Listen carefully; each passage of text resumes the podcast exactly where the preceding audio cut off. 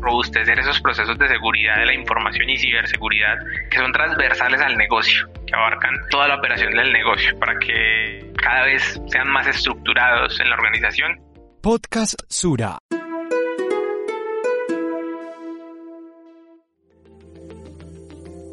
Hola, sé que se estarán preguntando por qué formar en ciberseguridad, qué es lo que debemos hacer, pero tranquilos, poco a poco les daremos las respuestas. Qué emoción saludarte, Juan. Hoy será un episodio muy tecnológico. Qué cálida bienvenida, Cami. Un saludo para ti y para quienes nos escuchan. Mm, a ver, respecto a lo que dices, a mí siempre me ha confrontado lo rápido que avanza la tecnología y sobre todo lo atrasados que estamos frente a ella. Tienes razón, y es que mientras nos damos esta conversadita alguien ya creó algo nuevo. Pues bien, Sabemos que no podemos ganarle la carrera a lo tecnológico y pues mucho menos a lo digital, pero sí podemos estar un poco más protegidos frente a los riesgos asociados y quizás anticiparnos a ellos. Por eso desde el Centro de Protección Digital de Sura nos preguntamos por las tendencias y amenazas en materia de ciberseguridad para 2022. Al respecto nos encontramos con... Aún no digamos nada, Cami. ¿Quieres saber más sobre estos temas? Quédate aprendiendo con nosotros durante unos minutos. Será una información muy valiosa para ti y para tu empresa. Ruede audio.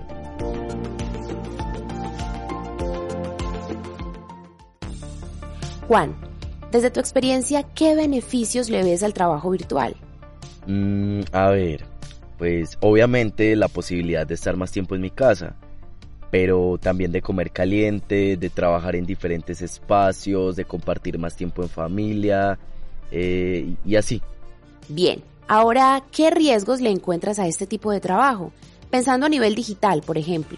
Mm, una vez me llegó un correo de mi jefe pidiéndome una información confidencial y, y, estuve a punto de enviársela. Menos mal que verifiqué a tiempo porque resultó ser un fraude. A eso voy. La pandemia nos empujó con rapidez a la adopción de modalidades híbridas de trabajo, lo que no nos dio mucho tiempo para adaptarnos y apenas estamos aprendiendo. Sin embargo, para que entendamos con mayor profundidad, invitamos a Daniel Alejandro González. Él es un conocedor de estos temas. Daniel, bienvenido. Daniel, qué gusto tenerte con nosotros. A ver, para iniciar, Quiero retomar una pregunta que me hizo Cami, pues necesito una respuesta mucho más profesional. ¿Cómo crees que se relaciona el aumento de las modalidades híbridas de trabajo con el crecimiento de los problemas de ciberseguridad?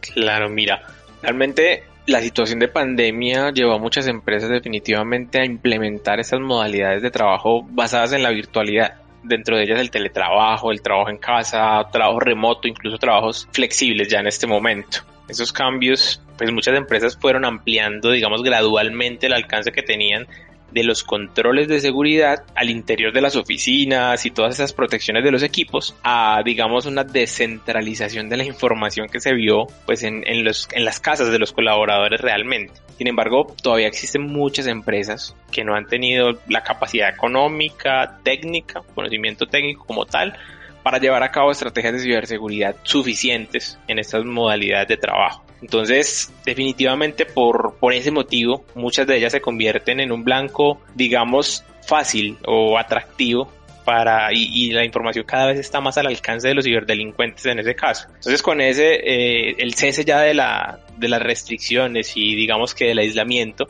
muchas empresas volvieron a la presencialidad, pero otras, por el contrario, vieron o encontraron en la virtualidad una ventaja competitiva también. Sin embargo, pues digamos que mitigar esos riesgos de seguridad y desarrollar una conciencia frente a esas amenazas es todavía un reto para la cultura de muchas empresas y las personas que trabajan en ellas. Un gran reto el que tienen las empresas a partir de ahora.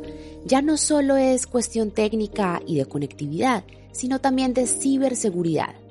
Así es, Cami. Pero bueno, ya las cartas están sobre la mesa. Empecemos ahora hablando sobre los riesgos de esta virtualidad. Estuve leyendo un poco acerca de estos temas y me encontré con un término bastante singular. Phishing. Daniel, ¿nos podrías ampliar un poco esta palabra?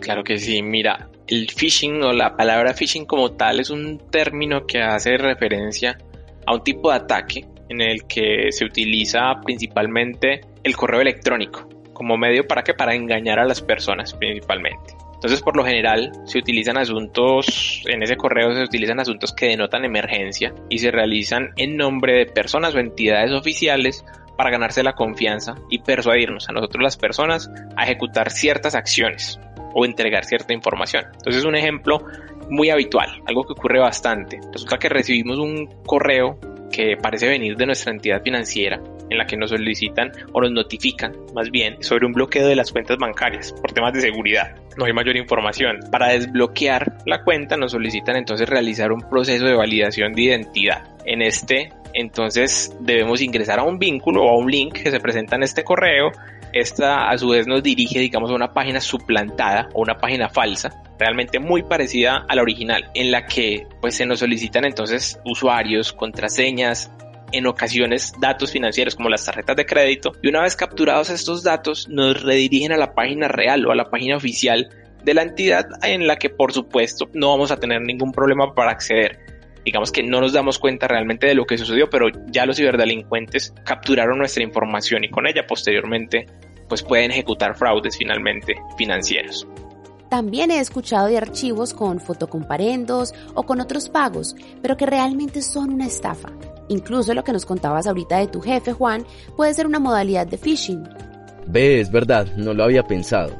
Mm, si me devuelvo un poco, algo que me alertó sobre el fraude fue una palabra con mala ortografía, pues mi jefe nunca se permitiría esto. Siento que es una buena forma de identificar este tipo de amenazas. ¿No es así, Daniel? ¿De qué otras maneras podemos protegernos? Sí, mira, hay diferentes tips o elementos que podemos identificar para para saber tal vez si un correo de estos es, es malicioso o no. Uno de ellos es revisar el remitente, ¿cierto? Revisar no solamente el nombre para mostrar, sino el, la dirección de correo y el dominio de la persona o entidad que nos está enviando la información o el correo. Habrá que validarla correctamente. Por ejemplo, tú lo mencionabas, el tema de la ortografía, ¿cierto? La redacción. Resulta que estos son unos delitos o digamos unos riesgos que no necesariamente provienen siempre de países de habla hispana, incluso de diferentes países de, del exterior que no necesariamente eh, hablan español, utilizan traductores, por ejemplo, y hay muchas veces errores eh, muy notables en la ortografía, en la redacción, etcétera. Entonces ahí eso puede irnos dando eh, indicios de que puede ser un correo malicioso. Por otro lado, digamos que cuando denotan urgencia, si te das cuenta en los ejemplos que te di anteriormente, pues la mayoría de ellos denotan urgencia o viene de un directivo, una orden urgente, o es un fotocomparendo que por ende vamos a tratar de verificar lo antes posible, una transferencia electrónica, un bloqueo de nuestras cuentas. Digamos que utilizan esos temas que, que son bastante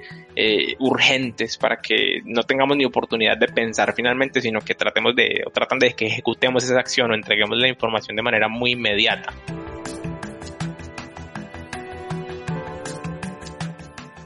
Bueno, ya hablamos de una de las amenazas a las que estamos expuestos todos los días en el mundo virtual.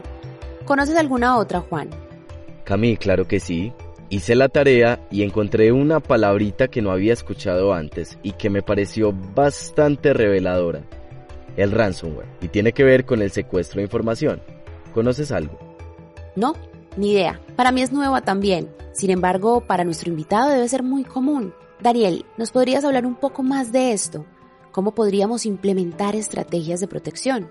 Para dar un poquito de contexto, realmente el ransomware pues se trata de una técnica en la que mediante un software malicioso o virus informático, llamémoslo así, secuestran la información. Realmente es el secuestro de la información, digamos que de la persona o de la empresa realmente tienen, digamos, la capacidad mediante este software malicioso de modificar la información, o el término técnico sería cifrar la información. Digamos que ya no es, ya no la podemos utilizar, ya no es legible esa información para nosotros como personas o empresas. Y para poder recuperar el acceso a esa información, lo que hacen los ciberdelincuentes es que exigen altas sumas de dinero como rescate.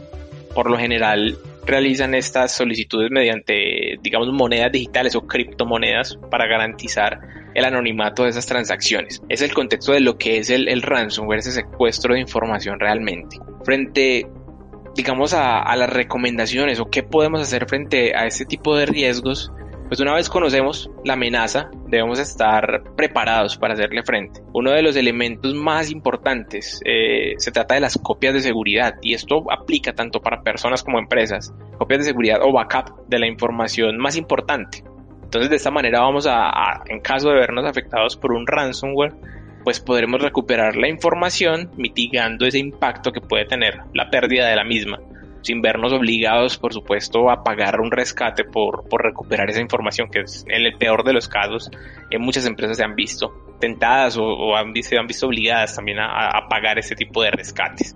Mejor explicado no pudo estar. Entonces es fundamental que nos acostumbremos a hacer una copia de la información que manejamos. Así nos evitamos dolores de cabeza. No conocía mucho, pero ya que lo pienso, un buen antivirus también es muy funcional para evitar la entrada de invasores a nuestros sistemas. O también podemos establecer estrategias de formación para que las personas sepan cómo actuar en estos casos. Camí, ¿sabías que gran parte de lo que hablamos se resume en dos palabras, ingeniería social? ¿Ingeniería social? ¿Y cómo se relaciona con la ciberseguridad? Mira, la expresión es bastante truculenta. Uno pensaría que es algo positivo, que ayuda a las comunidades o pues al parecer no es tan inocente. ¿Qué piensas, Daniel? ¿Nos ampliarías más este concepto? Sí, mira, este es un término, sí, el nombre no, pareciera eh, ser tan negativo como, como lo es en muchas ocasiones y creo que hemos estado incluso hablando del tema sin, sin darnos cuenta. La ingeniería social al final es, es un conjunto de técnicas o estrategias sociales utilizadas de forma predeterminada, ¿cierto? ¿Para qué? Para normalmente eh, engañar a las personas y obtener un beneficio. Es lo que, lo que se busca con ese tipo de técnicas. Algunos ejemplos de ingeniería social, lo hablamos ahorita. El tema de los correos maliciosos o phishing. Es una técnica de ingeniería social que lo que busca es eso, engañar a las personas finalmente. Digamos que se puede llevar a cabo mediante diferentes herramientas o medios por ejemplo, llamadas telefónicas. Existen el phishing, digamos que es, el término técnico para las llamadas telefónicas. Existen también ese tipo de ataques mediante mensajes de texto. El mismo WhatsApp es una herramienta que todos utilizamos y que se utiliza precisamente para, para ese tipo de engaños y utilizar la ingeniería social para obtener información o ejecutar, las personas ejecuten finalmente acciones. Digamos que otras aplicaciones de mensajería pueden ser utilizadas, las redes sociales son también un medio predilecto para este tipo de, ataques e incluso se pueden llevar a cabo de manera presencial. Se tratan de eso, de estrategias sociales al final para, para engañar a las personas, persuadirse, ganar, digamos, su confianza y al final que ejecutemos alguna acción. Uy, al parecer no es tan normal como suena. Más que preocuparme, me tranquiliza mucho conocer estas amenazas. Así nos podemos sentir más preparados en caso de una eventualidad. Es cierto, y aún nos falta mucho más por conversar. Juan, ¿has notado cómo los QR están en auge? En los restaurantes, en los bares, en los negocios, para mirar la carta, para pagar, etc. Sí, claro.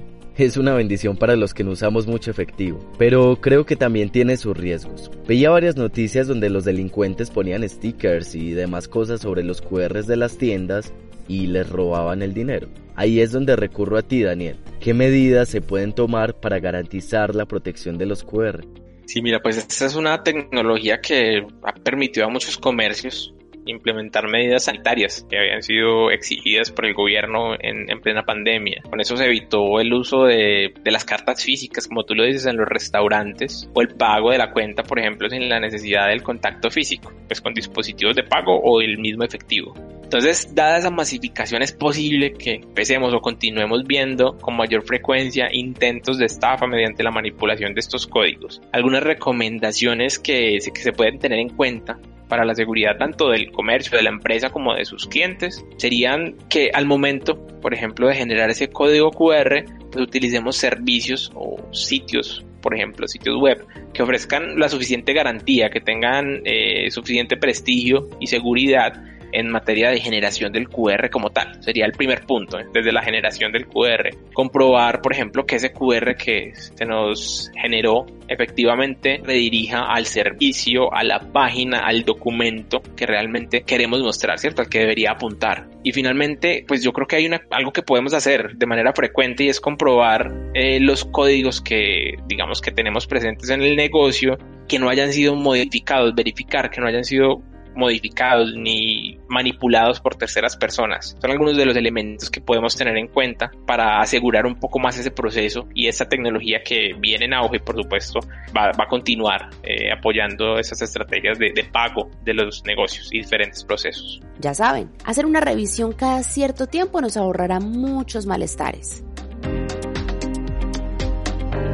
Camín, te propongo que cambiemos un poco el tono de esta conversación. Hemos hablado de riesgos, hemos hablado de amenazas y todo esto en materia de ciberseguridad. ¿Qué tal si ahora hablamos de tendencias y oportunidades? Por supuesto que sí. Creo que una de las más importantes es que empresas y personas le apuesten a la formación y al conocimiento. Así entre todos estaremos más protegidos. ¿O no, Daniel? ¿Qué otras tendencias ves para este 2022? Sí, mira, sin duda pues las empresas deben continuar, deben continuar con los esfuerzos en temas como tú dices de formación, formar a los equipos de ciberseguridad, por ejemplo, más técnicos para proteger a la empresa.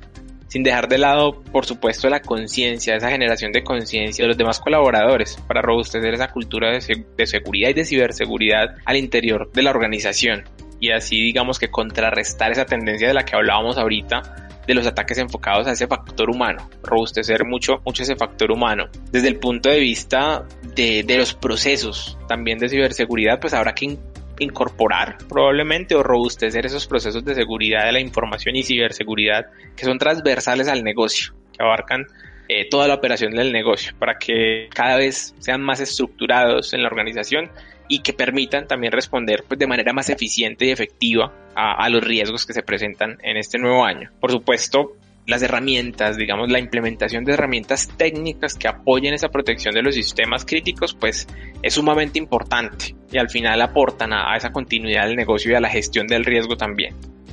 En resumen, educación.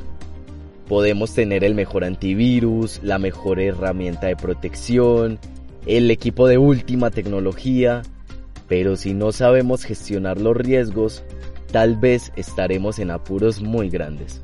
Ya que dices eso de la mejor tecnología, se me ocurre una reflexión final en la que Daniel nos puede ayudar bastante. Daniel, ¿crees que hoy en día estamos más protegidos en materia de ciberseguridad? ¿O por el contrario, siempre habrá una tensión entre el avance tecnológico y las amenazas que vienen con él? Pues mira, la verdad, por el momento no vislumbro que, que se vaya a acabar esa tensión permanente frente a los riesgos que existen y a medida que la tecnología avanza a pasos agigantados, considero que, que es una constante carrera entre la evolución tecnológica, las nuevas amenazas que surgen y los controles de seguridad que vamos adoptando en esa experiencia que tenemos en el día a día. La transformación digital para las empresas es algo necesario, ¿cierto? Para su competitividad, para la continuidad en ese mercado, en ese mundo cada vez más orientado a lo digital. Entonces, yo creo que por eso debemos continuar sumando esfuerzos, debemos buscar alternativas para gestionar esos riesgos de manera más efectiva y eficiente todo el tiempo. Y, los riesgos finalmente, como lo hemos visto, yo creo que a lo largo de la conversación y esas tendencias pues, van enfocados a eso, a las personas finalmente afectan a la empresa en su entorno digital. Y la idea es que, bueno, saquemos el mayor provecho siempre de ese entorno digital, pero con la conciencia y las precauciones necesarias para, para hacerlo. Uf, qué locura de episodio. Demasiado por procesar. Hagamos una lista de los conceptos más importantes y que nos deben quedar claros. Empiezo. Phishing, correo electrónico malicioso que busca robar la información de una persona o una empresa. Qué buena idea, Cami. Continúo. Ransomware. Es el secuestro de la información donde los ciberdelincuentes te pueden extorsionar para recuperarla. Ingeniería social. Es una técnica en la que se busca persuadir a alguien para obtener un beneficio digital. Y no olvidemos la importancia de la información a tiempo para prevenir toda situación malintencionada. Gracias por acompañarnos hasta el final de este episodio. Nuestro objetivo siempre será entregar información valiosa para tu cotidianidad. Reconocemos que no tenemos todas las respuestas, pero estamos seguros de que las buscaremos. Nos vemos pronto en otro episodio.